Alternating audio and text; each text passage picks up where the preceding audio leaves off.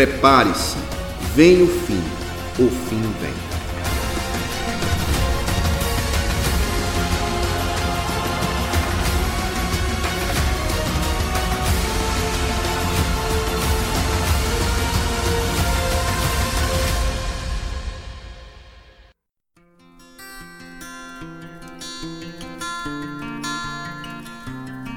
Olá, caros irmãos e amigos, graças e paz em nome de Jesus.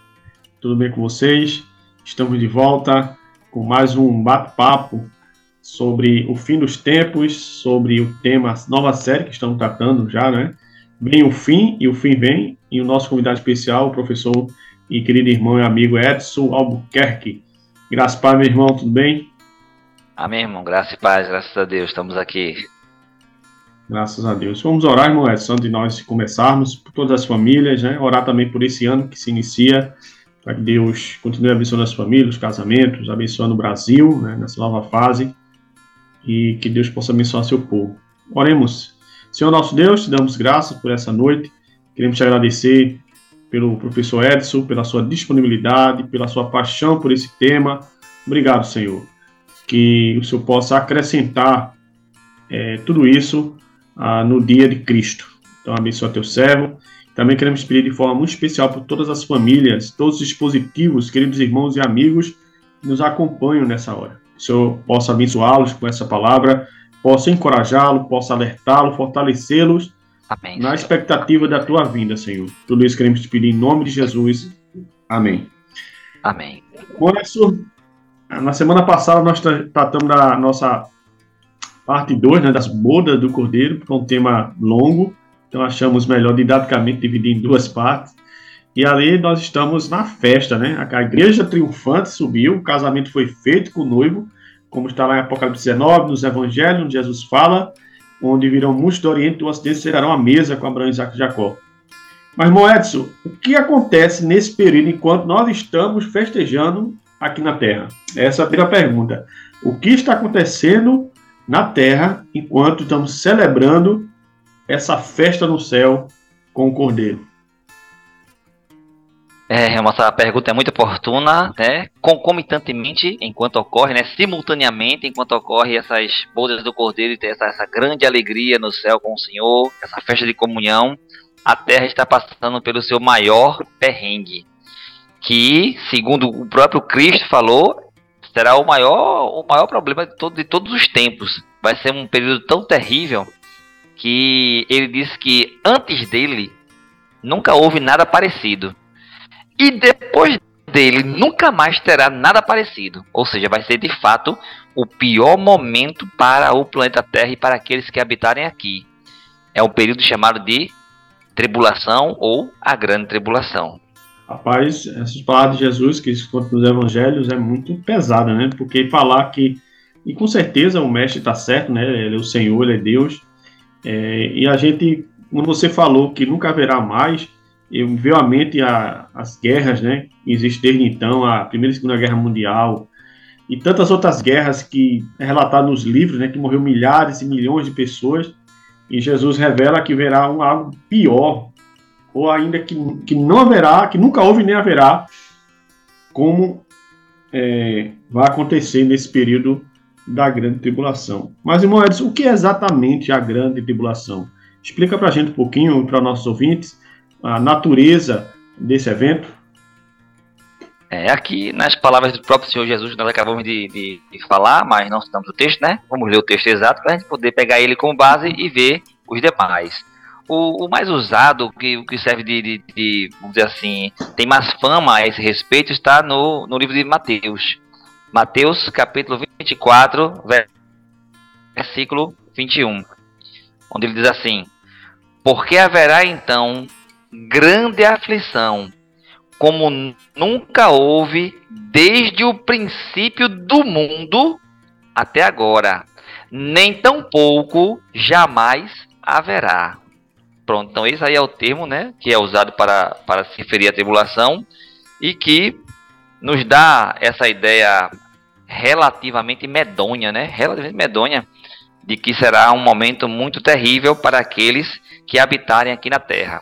O termo que foi usado aqui foi aflição, né, o termo que Jesus usou foi aflição. Mas tem né, a, mesma, a mesma conotação, a mesma conotação de, de, de, de luta, de tribulação, de provação terrível e tudo mais. Como o próprio nome diz, é um tempo de, de, de tribulação, um tempo de, de, de luta. É importante salientar aqui, existem, inclusive, até um pouco de divergência entre os próprios pré-milenistas, pré-tribulacionistas a respeito dessa divisão, mas isso é mais uma questão didática do que teológica. Né? Como nós apresentamos os pontos, a tribulação é um período considerado como um período de sete anos. E ele está registrado inicialmente, vamos dar uma olhadinha lá no livro de Daniel, no Antigo Testamento. Daniel, de fato, é quem recebe a revelação dessa tribulação. João depois vai apenas complementá-la, dar mais detalhes, mas, mas ela está assim, bem especificada de forma periódica no livro de Daniel. Daniel capítulo 9. Vamos lá dar aqui uma olhadinha. Daniel capítulo 9, versículo, salvo engano, é o 27. Deixa eu ver aqui. É, isto mesmo. Daniel 9, 27 diz assim: e ele firmará um concerto com muitos por uma semana, e na metade da semana fará cessar o sacrifício e a oferta de manjares, e sobre a asa das abominações virá o assolador, e isso até a consumação, e o que está determinado será derramado sobre o assolador. Então veja, Daniel aí, na verdade, ele usa um termo que é semana, e nesse contexto de Daniel, esta semana é uma semana de anos, né? No original lá, hebraico que Daniel escreveu, não diz uma semana de sete dias, mas diz sete sets, né? Uma semana de sete. E no caso aí, seria uma equivalência de sete anos. Então, haverá um acordo, um acordo entre um grande líder mundial com o povo de Israel, e esse acordo será um acordo durante sete anos. Por isso que nós dizemos que a tribulação ela dura sete anos, ou que é no caso uma semana. Se nós formos ler, depois a gente vai analisar com mais calma, né, esse livro de Daniel, esse, capítulo 9, esse é, esse, essa é uma profecia que fala sobre 70 semanas. Ou seja, 70 semanas de 7 anos, o que dá 490 anos na prática. E toda ela, tudo que é falado nela, já se cumpriu até a semana de número 69. Ou seja, só está faltando justamente a septuagésima semana se cumprir. Portanto, os sete anos de tribulação. Então, isso aqui é a tribulação que vai acontecer com, segundo a profecia, o povo de Daniel, consequentemente, né, o povo judeu. E Jesus, naquele mesmo capítulo 24, cita exatamente esse texto. Vamos ler. Mateus 24, voltando para o Novo Testamento, agora Jesus citando Daniel. Mateus 24, 15, onde Jesus diz assim: Quando, pois, virdes que a abominação da desolação, de que falou o profeta Daniel, está no lugar santo, quem lê, entenda. Então veja, nesse texto aqui de Mateus 24,15, Jesus, falando dessa aflição sem igual, cita o profeta Daniel. Ele não cita o texto nominalmente, mas cita que foi Daniel quem disse. E é justamente nesse texto que Daniel fala do assolador, do, do abominável da desolação. Então observe, quando Daniel fala dessa profecia, ele fala que na metade da semana será quebrado o conserto, né? firmará um conserto por muito e na metade da semana fará cessar. Ou seja, é um acordo de sete anos, mas na metade de sete anos fará cessar. Isso quer dizer que ele vai quebrar o acordo na metade e que por isso vai intensificar os problemas, a tribulação. E aí onde vai entrar a divisão que eu estava que eu iniciei falando. Tribulação são sete anos. Os sete anos são tribulação. Mas alguns teólogos costumam colocar só os últimos três anos e meio como grande tribulação, para que fique enfatizado que é justamente nesses três anos e meio finais e a tribulação é pior ou mais intensa, porque ela começa com uma falsa paz, começa com uma aparência até boa, por isso que engana tantos. E na metade ele dá, dá a entender quem ele realmente é, e a semana fica terrível, né? O fim da semana, metade da semana, e aí o que a gente chama de grande tribulação. No nosso estudo, como nós falamos aqui desde o do, do primeiro encontro, segundo encontro, nós separamos 14 pontos para falar. O ponto que a gente está agora é o quinto ponto. O quinto ponto que fala da tribulação. Só que o sexto ponto fala do anticristo. E o sétimo ponto fala da grande tribulação. Então, como a tribulação dura os sete anos na prática, a grande tribulação é só a metade deles, e o anticristo vai estar manifestado nessa parte aí. Então, nesse encontro que eu estou tendo com você agora, Márcio, que a gente está tá trabalhando em tribulação, nós vamos, de certo modo, falar do ponto 5, 6 e 7.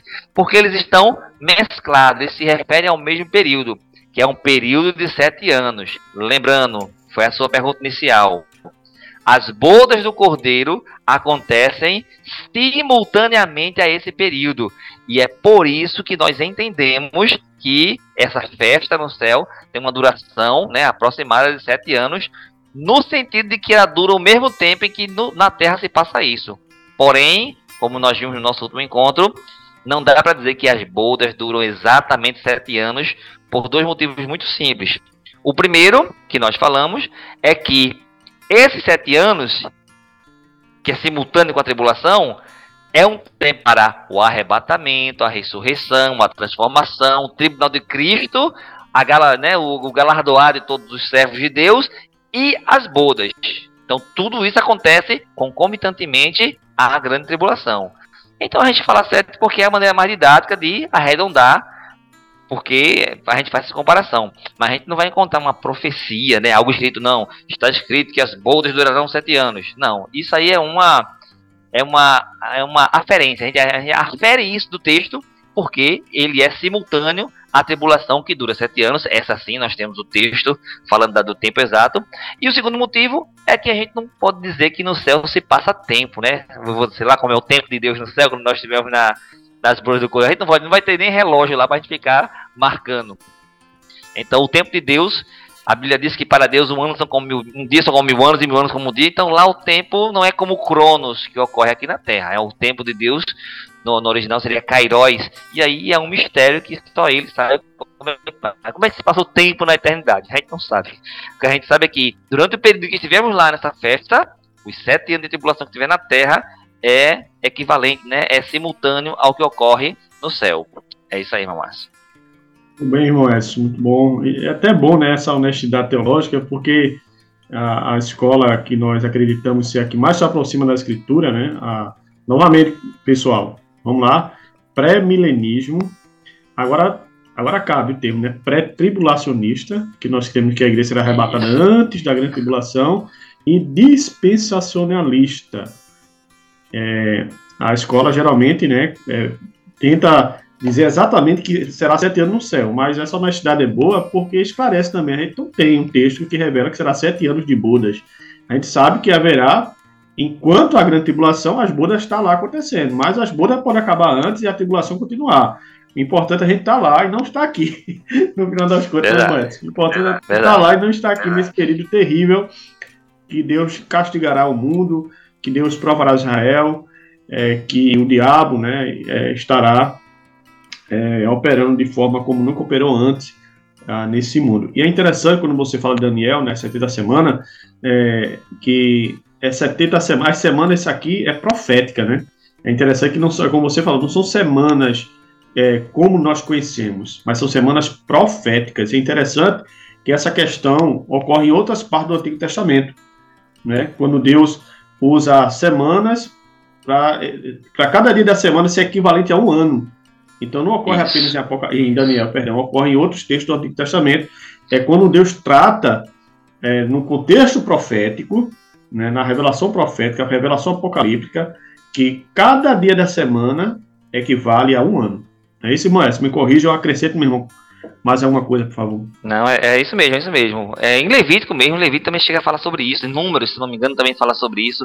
O interessante também, independente de haver esses textos, e, e o que deixa pra gente claro de que se está falando de uma semana de anos, e não de uma semana de dias, sete dias mesmo, são duas coisas bem básicas, além da base bíblica mesmo, né, do texto que fala, né, que no original, como eu disse, não é 70 semanas né, de, de dias, 70 dias, é 70 setes 77. A tradução colocou 70 semanas, mas no original tem 77, o que dá a entender 77 anos. Mas tem duas coisas também que eu, que, eu, que eu faço uma referência que é muito bom a gente poder perceber isso. Primeira coisa, é, estamos falando de um líder mundial que vai fazer um acordo com o povo. Ou seja, tipo um presidente, tipo um rei, tipo um imperador, algo desse tipo. E, sinceramente, seria uma coisa incoerente. Um imperador, vamos fazer um acordo que vai durar sete dias. Cara, sete dias não é nada. Sete dias, uma semana não se firma acordo, né? Um mandato, um mandato presidencial, quatro anos. Um mandato de sete anos, um senador, oito anos. Mas sete dias. Então seria incoerente pensar que haveria um acordo. Já pensou reunir dezenas de nações e aí vamos fechar, fechar um acordo? Vai durar sete dias. Não faz sentido fazer né, esse tipo de coisa. E a segunda, a segunda, a segunda prova que a gente tem assim de que esses, esses, esse período é bem superior ao de, ao de dias mesmo, é que se nós fôssemos pegar o tempo em que a profecia foi dita por Daniel, já se passou na época de Cristo, na época de Cristo, já havia se passado mais de 400 anos, 483 para ser mais exato, né, até, até a época de Cristo. E você vê que nós acabamos de ler aqui em Mateus 24:15, Cristo falando, citando Daniel, dizendo que ainda haveria o abominável da desolação. Quer dizer, se fosse para haver, que, que acontecer ali naquele período, naqueles dois, três anos ali em que Cristo estava na Terra. Ou no máximo sete anos depois dele morrer. Porém, muito do que nós vimos acontecer é, da profecia que Jesus fala lá em Mateus 24, porque ali ele fala também a respeito da destruição do templo. E a destruição do templo aconteceu no ano 70. Veja, Jesus morreu no ano 30, 33, 34 depois de Cristo. A destruição do templo foi no ano 70. Se aquela semana ali fosse de dias, como é que deu tantos anos e mesmo Cristo morrendo, demorou mais de 30 anos para que o templo fosse destruído e ainda não veio esse abominável da desolação? Ou seja, isso mostra duas coisas importantes. Primeira, e 70 ali não é 70 dias, é 70 anos mesmo, 70 semanas de anos mesmo. E segundo, que houve um intervalo, algo aconteceu entre a 70 a 69, 69 e a 70, 70 semana, que criou um hiato. Ou seja, não se cumpriu o restante da semana ali, né, a última semana, porque a igreja apareceu. É justamente esse o tempo da igreja. É o que a Bíblia chama em alguns momentos também de tempo dos gentios. Então, esse é o intervalo que há entre a, a, a, a, semana número 69 e a semana número 70, e que dura até hoje. Estamos aí há dois mil anos praticamente e ainda estamos nesse ato.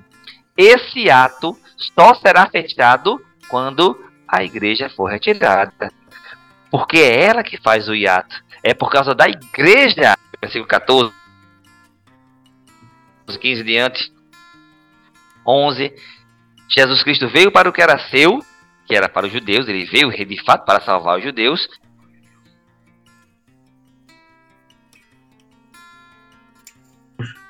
Ok. Como nós vimos lá em João, capítulo 1, versículo 11, 11 e 12, Jesus Cristo veio para o que era seu e os seus não receberam, ou seja, veio para o judeu, veio para salvar Israel como nação, mas Israel como nação rejeitou a Jesus. Claro que muitos israelitas aceitaram, os discípulos eram israelitas, mas como nação não, como nação até hoje Jesus Cristo, Jesus Cristo é rejeitado.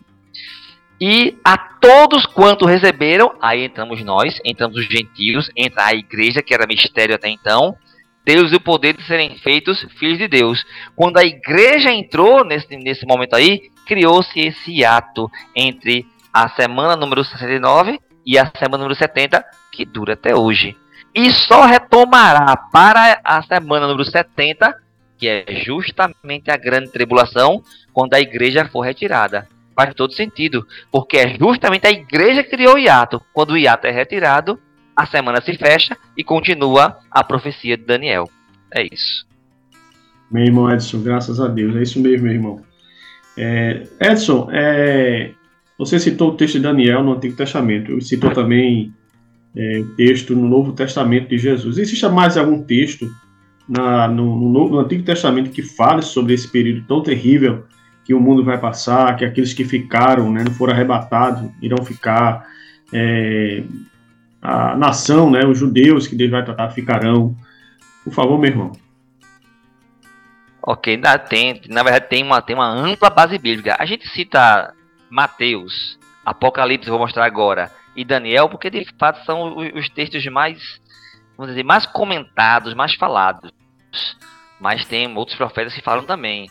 Além de Jesus aqui, como nós acabamos de ver, né? Citando o próprio Daniel, o próprio Jesus cita Daniel, é, Mateus 24, 21, 24, 15 e 21. Nós temos aqui em Apocalipse, é bom citar, porque lá, lá o texto está por extenso, está bem, tá bem específico, bem explícito, vamos dizer assim. É, Apocalipse, capítulo 7, versículo 14. Só um minutinho, deixa eu virar aqui a página. Apocalipse 7, 14. Que diz assim: E disse-lhe, Senhor, tu sabes. E ele disse-me: esses são os que vieram de grande tribulação, lavaram as suas vestes e as branquearam no sangue do Cordeiro. Então veja, já foi usado por Jesus o termo aflição. Está sendo dado agora aqui por João o termo, que é o que a gente mais usa, é o que ficou mais famoso porque está em Apocalipse, grande tribulação. Há outros termos também que Paulo, por exemplo, usa. Vamos ver lá em Romanos. Romanos, capítulo 5, versículo 9. Romanos 5 e 9. 5 e 9 de Romanos diz assim: Logo, muito mais agora, sendo justificados pelo seu sangue, seremos por ele salvos da ira. Então, Paulo aqui chama de salvação da ira, aflição, ira. Primeira Tessalonicenses, ainda o apóstolo Paulo. Primeira Tessalonicenses 1 e 10 e 5 e 9. Veja como é que Paulo dá mais descrições a esse respeito. 1 e 10, ele praticamente repete o que ele acabou de usar em Romanos. E esperar dos céus a seu Filho, a quem ressuscitou dos mortos, a saber, Jesus Cristo, que nos livra da ira futura. Veja, ele usou ira, aqui ira futura. 5 e 9, para a gente fechar e para o Antigo Testamento. 1 Tessalonicenses, capítulo 5, versículo 9. 5 e 9.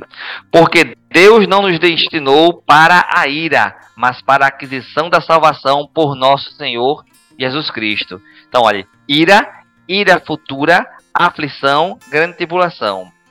No Antigo Testamento, o primeiro escritor da Bíblia, Moisés, já falava a esse respeito. Muita gente, quando a gente fala de, de escatologia, só pensa mais em Daniel e Apocalipse, mas é Moisés. Moisés chegou a falar disso também. Como não? É, Deuteronômio capítulo 34. Deuteronômio capítulo 34. Ou melhor, capítulo 4, versículo 30. 4 e 30, não é 34, é 4 e 30. Só um minutinho, deixa eu achar aqui. Deuteronômio capítulo 4, versículo 30. Que diz assim: quando estiveres em angústia e todas essas coisas te alcançarem, então, no fim dos dias, te virarás para o Senhor teu Deus e ouvirás a sua voz. Então, na verdade, Deus já tinha revelado, claro que Moisés não tinha o um entendimento do que seria a grande tribulação.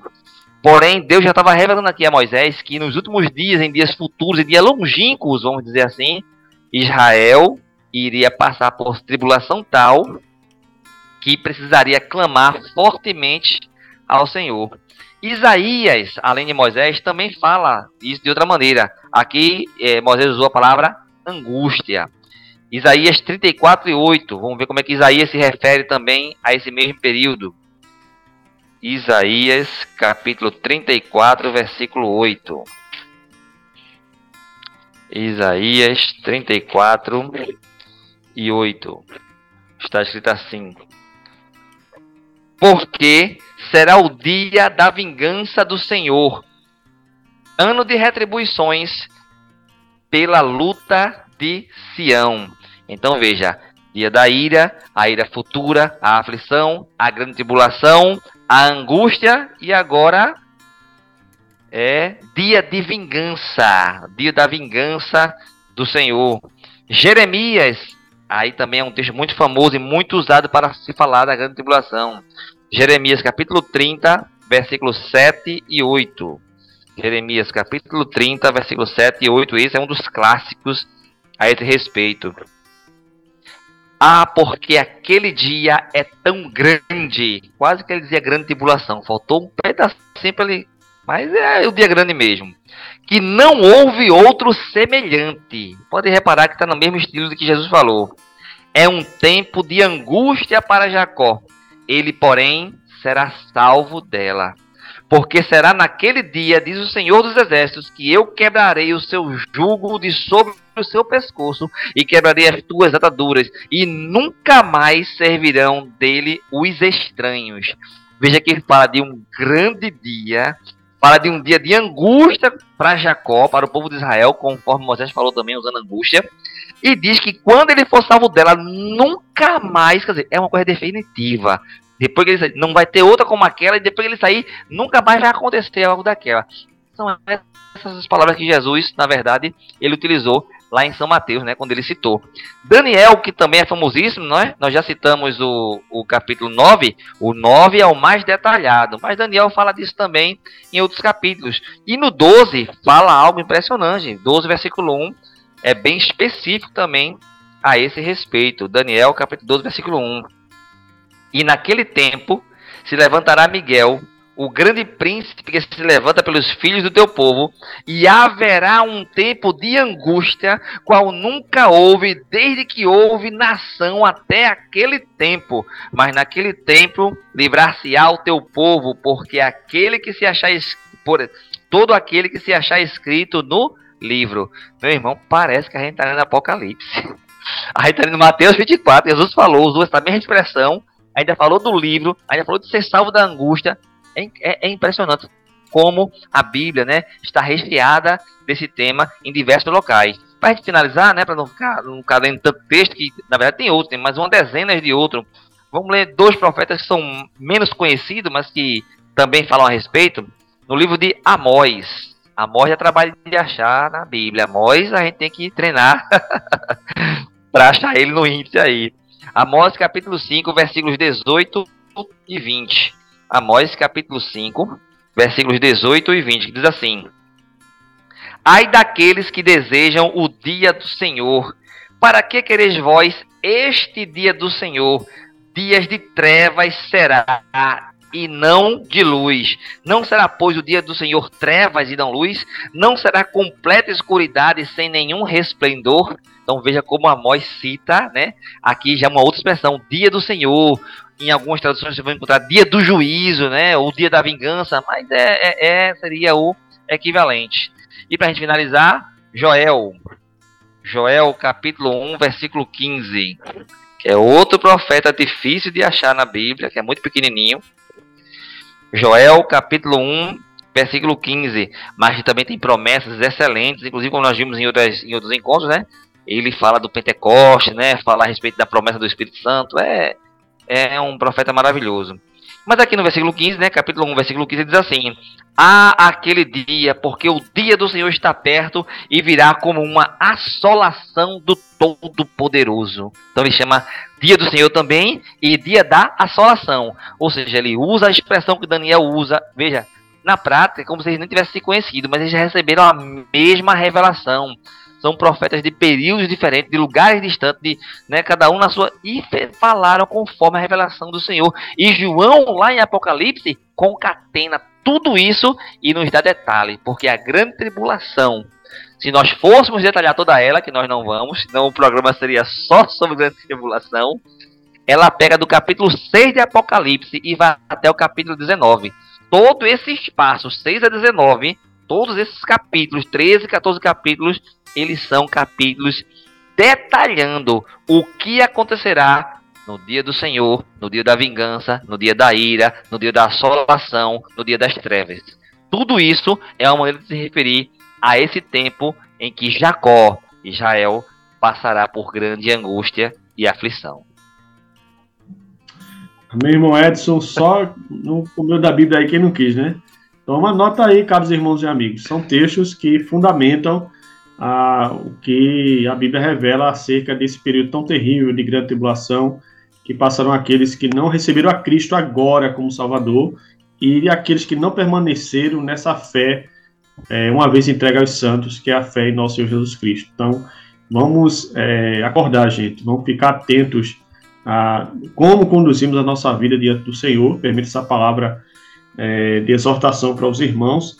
É, o irmão Edson estava lendo o texto e eu meditando como vai ser triste, né, como vai ser terrível. Hoje nós temos a oportunidade de servir a Deus né, no nosso país de forma livre, né, facilmente, em qualquer lugar você encontra a igreja e conhece a palavra de Deus, mas infelizmente muitos estão sobejando, né, estão desprezando, estão é, abandonando a palavra. Que Deus tenha misericórdia ah, daqueles que não conhecem a Cristo. Irmãos, para fechar esse primeiro programa, irmãos, vejam, o tema da grande tribulação é vasto, então a gente vai, didaticamente, vai fazer por partes, tá bom? Para não tornar cansativo, não tornar né, depreciativo e principalmente a gente poder aproveitar bem os moedas aqui e tentar aprofundar cada vez mais e vasculhar cada vez mais esse tema muito importante ah, que estamos pintando um quadro né, sobre o fim dos tempos da escola pré-milenista dispensacionalista. Moedson, qual vai ser o estopim para esse grande evento? Qual vai ser? O que é que vai desencadear a grande tribulação no mundo, meu irmão? Para a gente fechar nessa noite com essa pergunta aí, com essa dúvida é, a verdade, como nós falamos, e eu, eu de certo modo já dei até um pouco de spoiler né, na, na, na resposta anterior, a igreja ela ocasionou um hiato entre a semana de número 69 da profecia de Daniel, isso aí vai, você vai encontrar em Daniel capítulo 9, versículo 24 a 27, e aí quando chega na semana 69, que vai começar a semana 70, que é a última semana, que é a semana da grande tribulação, a igreja aparece. A igreja é esse ato de tempo que separa as duas semanas, e que é o nosso tempo, e que você vai encontrar expressões na Bíblia como o tempo dos gentios, ou a plenitude dos gentios. Esse tipo de expressão é um jeito de dizer assim: é o espaço aberto, é o hiato aberto antes do cumprimento da profecia de Daniel. Portanto, o que vai de fato ocasionar o início da grande tribulação é o rapto da igreja. Quando Cristo vier buscar a sua igreja e a retirar da terra, então, sem a igreja estar participando, a, a profecia que tinha parado na semana 69 iniciará a semana 70. Ou seja, vai dar ali os sete anos de tribulação, os sete anos de angústia de Jacó, os sete anos da ira do Senhor, os sete anos de assolação. Todas as expressões sete anos de trevas refere-se a esses sete anos em que Deus castigará o seu povo Israel por causa da sua incredulidade. Porque Jesus veio para o que era seu, mas eles não receberam. E, é, e esse castigo só estará acontecendo porque o que Deus quer com isso é fazer com que o povo de Israel se volte para ele. Então, é um castigo, é uma punição mas é uma punição, embora terrível, temos que reconhecer, mas é uma punição feita com amor. E eu quero fechar essa, esse nosso encontro hoje, Márcio, falando de três textos que eles são praticamente equivalentes, mas que é bom fazer essa ênfase para que nós entendamos por que o Senhor une Israel, né? terá, terá todo esse rigor com Israel. O primeiro deles se encontra em Provérbios. Provérbio capítulo 3, versículo 12. Provérbio, capítulo 3, versículo 12. Provérbios 3 e 12. Que diz assim: Porque o Senhor repreende aquele a quem ama, assim como o pai ao filho a quem quer bem. Então veja, a repreensão do Senhor, ela existe, ela é real, ela é ruim porque ninguém gosta de ser repreendido, né? Ser repreendido tem lá o efeito negativo por si só, mas a intenção é boa. O pai que repreende o filho o faz pensando no seu bem. Corroborando isso, João, lá em Apocalipse, também fala a esse respeito. Apocalipse capítulo 3, versículo 19. Apocalipse capítulo 3, versículo 19, que diz o seguinte: Eu repreendo e castigo a todos quantos amo. Depois zeloso e arrepende-te. Mais uma vez a ênfase no castigo, a ênfase na punição, mas a ênfase em que estou fazendo isso porque te amo, estou fazendo isso porque quero tu arrependido, quero tu comigo. Essa é a intenção. E para finalizar, o autor aos Hebreus, provavelmente o apóstolo Paulo, mas o autor da Epístola aos Hebreus, no capítulo 12, ele é bem detalhado a esse respeito. Hebreus capítulo 12, versículo 6 em diante. Porque o Senhor corrige o que ama e açoita a qualquer que recebe por filho. Se suportais a correção, Deus vos trata como filho. Porque que filho há a quem o pai não repreenda? Mas se estáis em disciplina da qual todos são feitos participantes, sois então bastardos e não filhos. Além do que, tivemos nossos pais, segundo a carne, para que nos corrigissem, e nós os reverenciávamos. Não nos sujeitaremos muito mais ao Pai dos Espíritos para vivermos?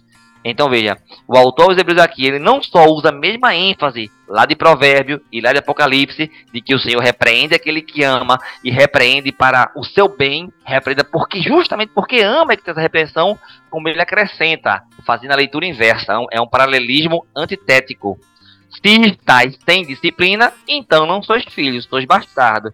Como se diz, tu nunca fosse repreendido, tu nunca fosse disciplinado, tem coisa errada contigo aí, porque não tem ninguém tão perfeitinho assim para viver desta maneira. Então, o Senhor, nosso Deus, ele terá um tratado muito forte, vai ser um puxão de orelha reforçado no povo de Israel, porque o povo de Israel rejeitou o seu filho.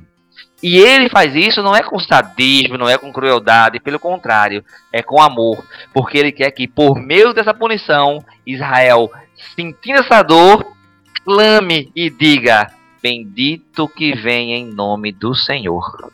Amém. Amém. Moedas, obrigado por essa aula, por esse podcast, por esse bate-papo. Irmãos, continue conosco. Próxima semana vamos continuar falando sobre a grande tribulação. E só para dar uma degustação a vocês, espalhe também o link, convide mais irmãos, familiares, para poder estar acompanhando. Mande suas dúvidas, pode mandar no, no ambiente virtual lá do aplicativo da Rádio Web Internacional, tá bom? No Play Store. Nós vamos falar sobre o anticristo, né? Ele já nasceu. O sinal da besta é o quê? O chip é uma marca, é o quê?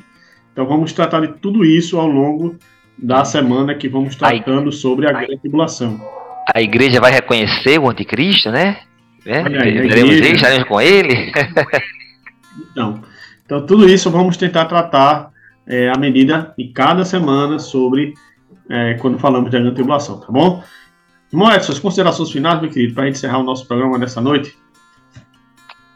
Amém conforme nosso mamate falou, né, nós estamos aí abordando de maneira cronológica, segundo a nossa linha de pensamento, né, a linha pré-milenista, pré-tribulacionista, e estamos tentando mostrar a vocês o desdobra, desdobramento dos planos de Deus através dos séculos, né, como, como Deus montou essa, esse plano para salvar o seu povo, para, por meio do seu povo, abençoar a terra inteira, porque foi por meio de Israel, né, a salvação vem dos judeus, é, e como ele tem feito isso de maneira majestosa, gloriosa e abençoado a tantos.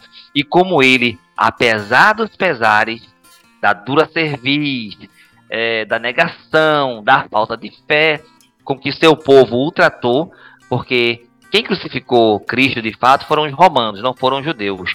Mas foi por culpa dos judeus, porque foram eles que gritaram, crucificam, né? Eles estavam só sem o poder de fazer, porque se eles pudessem, eles teriam feito também. Então, eles são tão culpados quanto, e o sangue de Jesus Cristo cai sobre eles em relação a essa culpa aí, né, por eles terem feito dessa maneira. Mas o Senhor é tão grandioso em amor, Deus está mais interessado em perdoar Israel do que Israel está interessado em pedir o perdão de Deus, que ele providenciou todo esse plano e providenciou uma semana específica para dizer assim: essa é a semana em que eu vou me encontrar com você. Ele vai dar ali a punição, vai ser severo, mas para que o povo diga como foi bom passar por essa tribulação, como foi bom passar por esse castigo, porque foi assim que eu pude enxergar. Fazendo um rápido paralelo, não é o, não é o texto exato, mas apenas para ilustrar, foi o que Jó sentiu no fim da sua provação. Jó passou por uma provação terrível. Se você ler o começo do, do, dos textos de Jó, ele era próspero, saudável, bondoso. De repente perdeu riqueza, de repente perdeu os amigos, perdeu saúde, perdeu família. Foi uma coisa terrível de um dia para o outro, 24 horas. Jó deixou de ser quem ele era. E com as doenças, com dores atrozes, com pesadelos, sem sono. Foi assim que foi a vida de Jó. E aí, quando vai finalizando e que Deus se revela a Jó, você pode ver lá no capítulo 42, quando Jó fala assim, um reconhecimento de Jó tem assim, ó. Na verdade, eu te conhecia só de ouvir falar, mas agora os meus olhos te veem. Foi isso que Jó ganhou. Foi ruim a tribulação? Foi ruim perder, perder a riqueza, perder a saúde? Foi terrível, claro que foi terrível. Mas foi o caminho que Deus usou para dizer assim: Jó, eu quero me revelar mais intimamente contigo. Não quero que você me conheça porque você lê um livro, porque alguém falou, porque chegou nos seus ouvidos. Quero que você me conheça pela experiência que você vai ter comigo. E é isso que Deus fará com seu povo. A tribulação semelhante de Jó, claro, em bem maior escala, será posta sobre os filhos de Israel porque negaram a Cristo. Mas essa tribulação é, o, é que fará com que eles digam assim: nós precisamos de Cristo e vai se cumprir aquela palavra que Jesus disse: um dia vocês, Israel, vão clamar dizendo assim: Bendito é o que vem em nome do Senhor, e ele virá para salvar a todos. Amém. Amém, irmão Edson. Obrigado, meu irmão, pelas considerações finais. E, caros irmãos e amigos, permaneçam conosco. Cada segunda-feira terá uma novidade sobre a, a grande tribulação e cada ponto que estamos pintando no quadro da Escola Hermenêutica de Escatologia Pré-Milenista de Especialistas. Deixa eu orar por vocês para encerrarmos. Senhor nosso Deus, queremos te dar graças por essa noite. Obrigado mais uma vez pela presença do irmão Edson, sua disposição. Obrigado pela clareza e de forma tão didática que ele transmite a tua revelação bíblica. Explica, Senhor. Continua abençoando, Senhor, ele, sua família. E abençoa cada um dos nossos queridos irmãos e amigos, suas famílias, seus casamentos. Fortalece o Senhor. À medida que ele ouve esse, esses bate-papo, e possam ainda mais se apegar Amém, ao Cristo vivo, Senhor. Tudo isso queremos te pedir gratos em nome de Jesus. Amém. Amém. Caros irmãos e ouvintes, aguardando vocês para o próximo programa para continuar falando sobre Vem o fim e um fim vem em nome de Jesus.